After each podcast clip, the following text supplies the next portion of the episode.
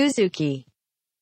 はい、えー出世を重ねるカエサルですけども、えー今回その続きでございます。はい、えー、っとですねここでちょっとそのカエサルのライバルになるクラッススとポンペイウスについてちょっと軽くはい、紹介今回の回で紹介しときたいなと。思ってはいはい。重要人物なんで、ではい。えっと前回出てきた、うん。はい。ちょっとまあいろんな名前出てるからちょっとか混乱しちゃうかもしれないんだけど、はいはいはい。まあ、クラッススとポンペイウスっていうのはうん。カエサルのライバルですね。はいはいはい。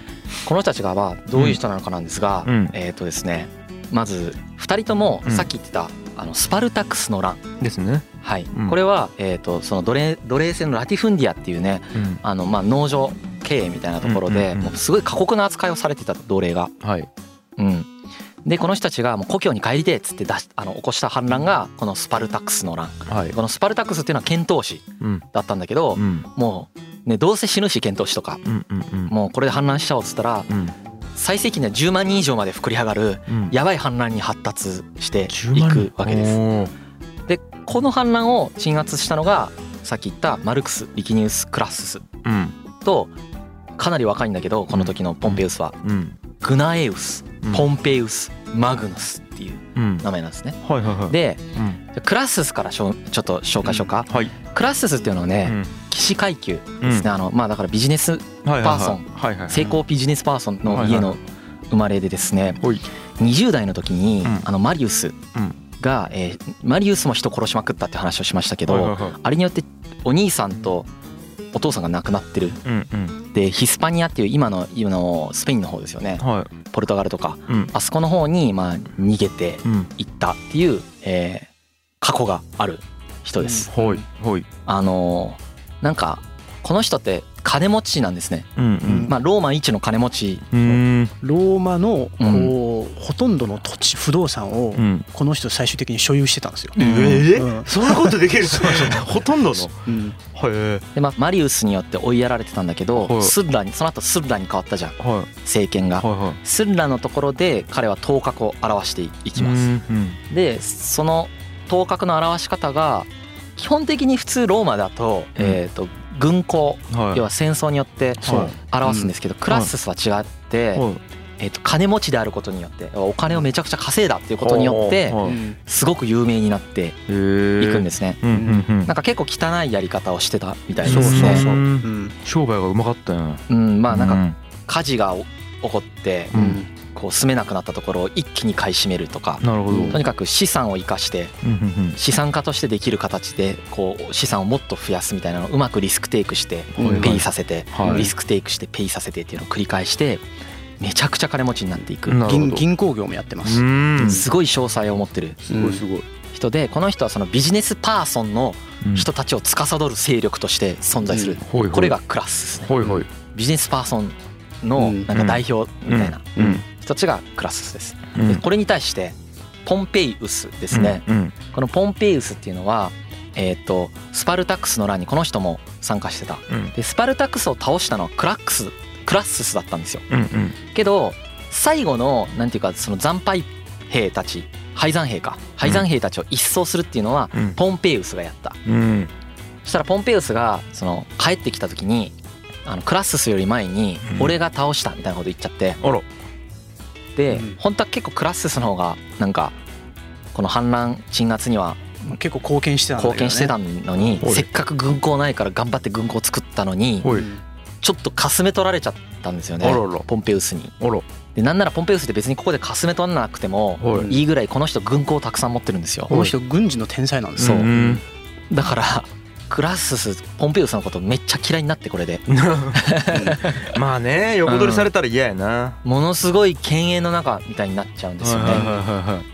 でえっ、とポンペウスはうん。えっ、とその軍港によって異例の出世をしていくんですよね。ほい。そうぱローマって、まあ、最初の回とかでも言ったんですけど基本的に軍事力が一つ国のアイデンティティとしてあるんですよね。はいはいはい。だから軍で軍港を立てて出世していくっていうのがもう本当最大の名誉でありもうキャリアパスタとして一番ベストなんですよ。うんうんでこのポンペイウスがやっぱ軍祭を持ってたんでもうガンガン出世しに行って、うんもうカエサルなんてもう相当比べようがないほど当時はもうすガンガンガン有名になっていて、うんへうんえうん、もう天と地との差ぐらいのうんその知名度とか英雄って言われたもんよね。そうそうそう。うんでポンペイウスはまあそのすっごい若い時にしなん10代ぐらいでもう出、初めて出陣をしてう、うん。んでそこでどんどん軍港を立てて上り詰めてスッラの下でですねうん上り詰めていってうん。でスッラの内乱そのスッラがローマ人殺す時とかもポンペイウスがかなりその活躍してるんですよ。はいはいはいはい。そこでめちゃくちゃこう活躍していって、うん。でその後そのよそから攻めてくる人とかが出てきた時もポンペイウスは活躍していったりだとか、うん。あとはその海賊の討伐さっきあの海賊がばっこしてたって話をしたんだけど、この海賊をねめちゃくちゃ殺しまくったんだよね。うん。何万人だったかな？なんかやばいぐらい倒してたよね海賊。何十万人みたいな。海賊を捕らえて倒すなんか殺すみたいなことをして、その海賊を要はいなくさせるみたいなことをしたりとか、あとは東方遠征とかに行って、そのシリアとかうん。トルコのアナトリア半島ととかあのイスラエルの方とかい。だからあのこのあとイエス・キリストが出てきた時ってうん。あの地方がローマ帝国のその属州的なものになってるんですけどうん。それなんでかっつったらこの人がポンペウスがそう取ったからです。なるほど。はい、え相当すごい。相当すごいですよ。相当すごいですねはい、あの単純に軍事的天才がいる。もう莫大な富をローマ帝国にもだもたらしてては東方遠征によってこう攻め落とした都市の数が900い900でそれによって得たその税収とかうん。あとは戦利品によってローマの収入がもう2倍に増えた2倍に跳ね上がったっていう1.5倍ぐらいから2倍ぐらい。そうそうそう。これはもう英雄視されますよね。まあそうですよね。だってすごい。すごい収入が増えるってことは豊かになるってことですから。はいはいはい。うん。はい。で民衆からも超人気。めめっちゃ人気があります。強いってねやっはいぱかっこいいっていうことでそうなんですすよ。ねであの軍事的な軍港すごくしかも喜ぶんではいはい。ローマ人が。はいはいはい。軍軍事好きだからね。ううんんうんうん。すげえ商売の天才と軍事の天才がはい。いたんですね。そうなんです。この商売の天才と軍事の天才とはいなんていうか謎のカエサルみたいな。なぜそこにカエサルがみたいな。この構図がうん。最終的にこの3人がほそれぞれの利害と思惑を持ってるんですよ。うん。うあら面白そう。それぞれの利害と思惑を持った人間たちが複雑に交差しながらある一点で急にこの3人がガツッと組んでしまったことによって元老院に対する対抗勢力としてガンって思いっきり出てきちゃってこれで元老院の力がガガガガって弱まっていくっていうのがへ帝政以降のきっかけになるわけでえす。へ3人が同盟結ぶんですよ。あらら。まあそうそういうプライベートな同盟なんですけどちょっと3人まあいろいろ過去にはいろいろあったけどえ3人で一回ちょっと一緒にチームで頑張ろうぜっていう。へえ悟空とピッコロとベジータ ですよねそう最初最初はなんかねこそうそうそう。ちょうどそんな感じ。ベジーータがポンペウスだと思う。ああそうなんだ。そうか。知らないけど。あーでもピッコロ今の例えにちなみに意味はない。意味はない。でほらピッコロはほら地球で神って言われてるぐらいあ あやってた詳細ありますよあれやっぱり。だからあれはクラススですよ。面白い。なるほどなるほど。まあ今回のこのまあカエサルのこのシリーズではい。こう一つ大きなテーマとしてあったのははこうまあ共和制をすごく重視した人たちがどうして帝政にシフトしていったのかっていうのをまあ一つテーマとしてあ皆さんにお話しするっていうのがあったんですけどこういろんな理由があります。うん。でもう帝政に行くっていうことはもう権力がある特定の個人に集中していくっていう現象じゃないですか。はいそうですね。でこれにはまあ理由理由があって研究もかなり今も進んでるんですけど一つ僕結構納得できたのははい。実は食料問題ってういうのがあったんです。食い物？食い物です実は。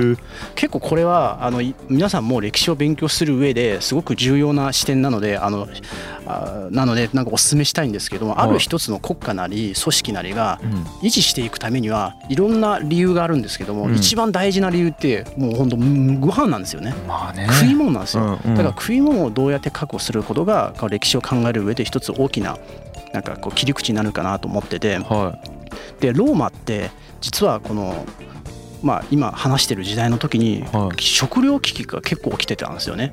食糧危機が。うん。それなんでかっていうと戦争によって領土っていうかまあ支配領域がどんどん増えていったんですよ。で属州から大量の小麦とかの穀物が入ってきたんですねローマに。うん。で一方でイタリア半島ではこう、まあ、それぞそれまでに穀物中心でその作ってたんだけれども、うん。オリーブとかの果樹とかに切り替えていったんですもっとちょっと付加価値の高いものに。はということはどういう現象かというと、穀物ってあの炭水化物の元じゃないですか、はい。要は主食なんですよ。はい。主食がの自給率が一気に下がるんですよ、うん。どんどん。おで逆にこう輸入に頼ることになるんですよ、うん主食が。これって結構今も日本でもね食料自給率とかいろいろ言われてますけれども、うんうん。やっぱり主食が輸入に頼るっていうことはこれが結構リスクが起きるんですようね。自分の国でコントロールできないから。はいはいはい。でそれによって例えば当時のローマの人口も増えてたのではい。人口が増えてるしこう海外ででの穀物の、まあ、農産地ではまあ不作が起きてたし、はい。海賊によるこう輸輸入路のこううん。なんだろう邪魔をしてなんかこう略奪とかもあったしあと前の回でも言ってたそのローマローマ国内でも農地が荒廃していって、みんな戦争に出かけた農地が荒廃していったりとか、あと海外商人海外もちろんその海外の商人から穀物を輸入するわけなんですけれども、うんこう価格操作されるんですよね、うん。ちょっとこの時高く、ね、ローマに対して売ってやろうとかなんかそういう価格のコントロールがやっぱできなくなってローマで食糧危機が起きてその次に何が起きたというともう暴動が起きるんですよ。まあね。もう民衆がそう元老院の前に行ってふざけんなよみたいなってうん。結構激しい暴動とか起きてフランス革命みたいな。そうですねん。あまさにそれですそれです。だから元老院の人をね民衆が追い追いかけ回したりとかうん。まあなんとかしろよのこの飯ねえぞっつって。で国家的な危機なんですよ。これに対して元老院はこれをマジなんとかしないと国マジで食料で穀物がなくなって滅ぶぞっていうふうにうん。思って特定の個人にそれまでの共和制の枠組みの中では考えられないぐらいの絶大な権力を与えたんですよ。なるほど。どういう権力かというとうん。それまでにこう属州のまあトップってまあ総督なんですけれどもまあ総督一人の総督は一つの属州にしかはい。なんか命令したりとかうん。あのいろいろ政治介入できなかったんですけどうん。ある一つの一人の個人に対してもうローマがそれまでにの支配領域の全域に対して政治介入できるような権力を持たしたんですよね。それによってもう一気にこうローマに対して穀物の安定供給ルートをもう作ってくれということでうん。こういうふうにこうなんだろうこう食料供給を確保するためにどんどん権力を個人に渡していったんですよね。その一番こう代表的な人物渡された代表的な人物がもうポンペイウスなんですよ。へえでここで大事なのはまあ属州の政治に対して介入できるじゃなくてさっき海賊の話も出てきたじゃないですか。はいはいはい海賊結構大事大事な問題でもう穀物を輸入しているこう船がどんどんこれ海賊に略奪されたりとかはいはいあと港とかも海賊に襲われて焼かれたりとかしてるわけなんですよね。うんうんで海賊を退治するためには軍事力を使うんですよ。うんうん。だから海賊を退治するためにも軍事力をマジ好きなだけ使使っていいって。なるほど。で軍事力も握る。はい。属州の全属州の権力も握る。もう実質的に皇帝ですよ。そうですね。うん。だから洗礼があるんですよね。なるほど。うん権力が特定の個人に集中していくっていう洗礼がここの時にどんどんどんどんできていって最終的にカエサルまで来てアウグストスまで来たっていうののは元が実は食料なんですよ。食い物なんです。うん。あかあ面白い。面白いえーそうだからトラブルがあったからそういう権力集中せざるを得なくなったっていうのが。そうなんですよ。だからはあ当時元老院としてもこう権力をこう個人に与えることはもう共和制のうん。主義に反するし、うん。もう自分たちで権力を握っておきたいからもう絶対やりたくなかったんだけれども、はい。それでもポンペイウスに権力を与えなくちゃいけないほどやばかったんですよ。なるほどね。飯でご飯で、いやこれ面白いのがん。ポンペイウスが優秀じゃなかったらうん、もしかしたら敵がいないとかになってた可能性もあるかもしれないですね。そうですね。やっぱり軍事もうまかったしうん。民衆に人気だったんでうん。抑えが効いたんでしょうね。でうん。ポンペイウスがもうなったことで民衆もあポンペイウスかなんとかさんがなんとかしてくれるというふうにちょっと落ち着くじゃないですか。番長あの番長やったら間違いないよそうそう間違いない。うちの中学守ってくれるわみたいな。うん。でポンペイウスがもうもう軍隊引き連れて海賊ボコボコにして うんでえっとでで属州のこう穀物の生産地に行ってうん商人とこう軍事力を背景にお前ちょっとちゃんとした値段で 穀物流せよみたいな。うん。脅しに行ったりとか、はい。でもポンペイウス平民出身だからね。うん。ああそこいいね。そうその先祖がうん。平民の人たちとの階級闘争の中であそうか。平民をコンスルにしてもいいみたいなと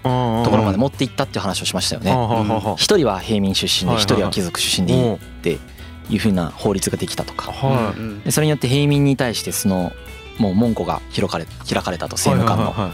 でそういうことがあったから、うん。結局そのローマ市民の中のリソースを全部使えるようになったわけだよね、ローマっていう国は、そのリソース全部の中にたまたまポンペイウスがいた。そうかそうか。だからこれすごく大事だと思ってはいて、うんえー、とこれがもし貴族しかやってなかったら、はえー、とこれはできてない可能性がないですねポンペイスの才能をね。なるほどね。ポンペイウスの才能を確取り逃がす可能性がね。かにねはいはいはい。あるわけですよね。滅んでたかもしれないね。飯ご飯で。そう。それで 滅んでたかも。だからうん。実際そうじゃん。拡大した後ってステージが変わるからはいは統治形態であるとかうん。今まで運用スタイルっていうのを変えないといけないわけですよね。うんでその変えるっていうのが一番難しいんいでうん。その変革期って変えるっていうところに対してうん。えーとできる人とできない人でまあ命運が分かれるんですけどあやっぱ変えれるかどうかって基本的にその やっぱ外部リソースを生かせてるかどうかに結構近いあの影響するなとなんか思って。体のねい作りと一緒ですね。なんかちゃんとこう細胞をちゃんと新陳代謝できるかみたいなのと。うんだって変えそりゃそうだよね。だから変える時が外部リソースが主導的になるっていうのはそれはそうなんだよね。やっぱりその内部の人たちが自分たちをぶっ壊すってことはなかなかしないわけじゃん。はいはい自分たちの既得権益を崩しながら全体最適化するなんてことはなかなかできないわけだから基本的に外部の人間がうん。別のロジックで頑張るしかないわけですよ。なるほどな。そのロジックを用意できてる組織かどうかっていうのは多分すごく大事でなるほどね。この人たちが頑張れるロジックがうんなるほどね。はいはいはい。っていうのをだからバグが起きることを許容できる状態になってるかどうかみたいなこともあるでローマはその力が強いんですよね。だからポンペイウスが出てこれるっていう。これがギリシャだったらうんこれはテミストクレスとかの後にこういう人が出てこないのでえーっとダメになりましたっていう話だったわけじゃん。拾えないからね。そう。いいても拾えない拾えないから。ギリシャ人の数万人の中からしか出せないから。なるほどねっていうところの強さの違いみたいなのはめっちゃあると思います。うん。なるほど。なだから今も日本の国とかアメリカの国とかの単位で見た時うにアメリカの強さってやっぱり外部リソース使ってるところじゃん。結局インド人の優秀な人をアメリカ人にして経営させちゃってるわけだから。はいはいはいはい。うんなんかそういうのをどういうふうにするのかみたいなのは多分また今後僕たちも同じような課題にぶつかるんじゃないかなとなるほどね。思うんですよね。なるほど。うん。だからいいかねパレットで古典ラジオやってるのもほらまあ古典といそう外部リソースは。あでも本当にそうですよね。はうんはあありがとうございます外部いいリソース。やこちら。僕らはソース。そうそうそうそう。ただのソースなんで。はい。リソースね。ソースリソース中国から輸入したソースみたいにな辛そう。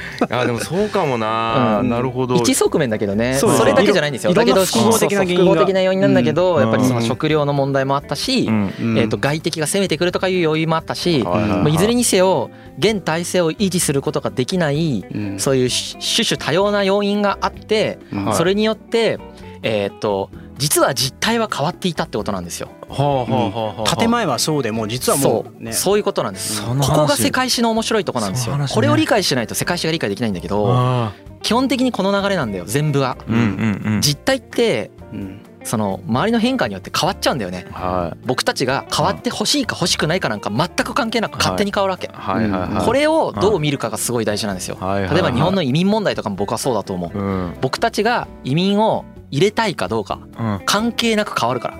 もうね実態がね。そう実態うん。がその時にじゃあどうするかっていうのをうん。関係なく変わる前提で見ないと多分ね言論この滅ぼされた元老院みたいになっちゃうわけ。うんうんなんで滅ぼされてないんだけどうんうんただ中身が入れ替わっちゃってんだよね。カエサルが。皇帝っぽくなってアウグストスになるタイミングでちなみに元老院の中身ってほぼ入れ替えなんですよ。うん。元老院って名前残ってるけど。なるほど。うん。なんでなんかそういうことが起こるよってことをすごく歴史から学びますよね。僕はあのその移民問題についてどっちの定見も持ってないですけど、はいはいはい。あったとしてもここで言わないですけど。